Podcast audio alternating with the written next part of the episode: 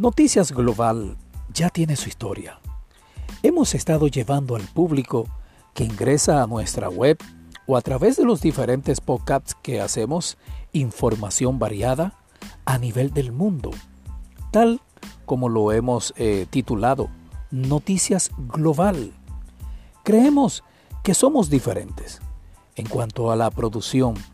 Primero porque nos concentramos en titulares de llevar la esencia de la información al oyente y luego cuando menos se lo espere, darle ese toquecito musical variado que menos lo espere en el momento. Eso hacemos. La producción de Noticias Global ha hecho muy suyo esto que las noticias no tienen por qué ser aburridas. Los espero cada día.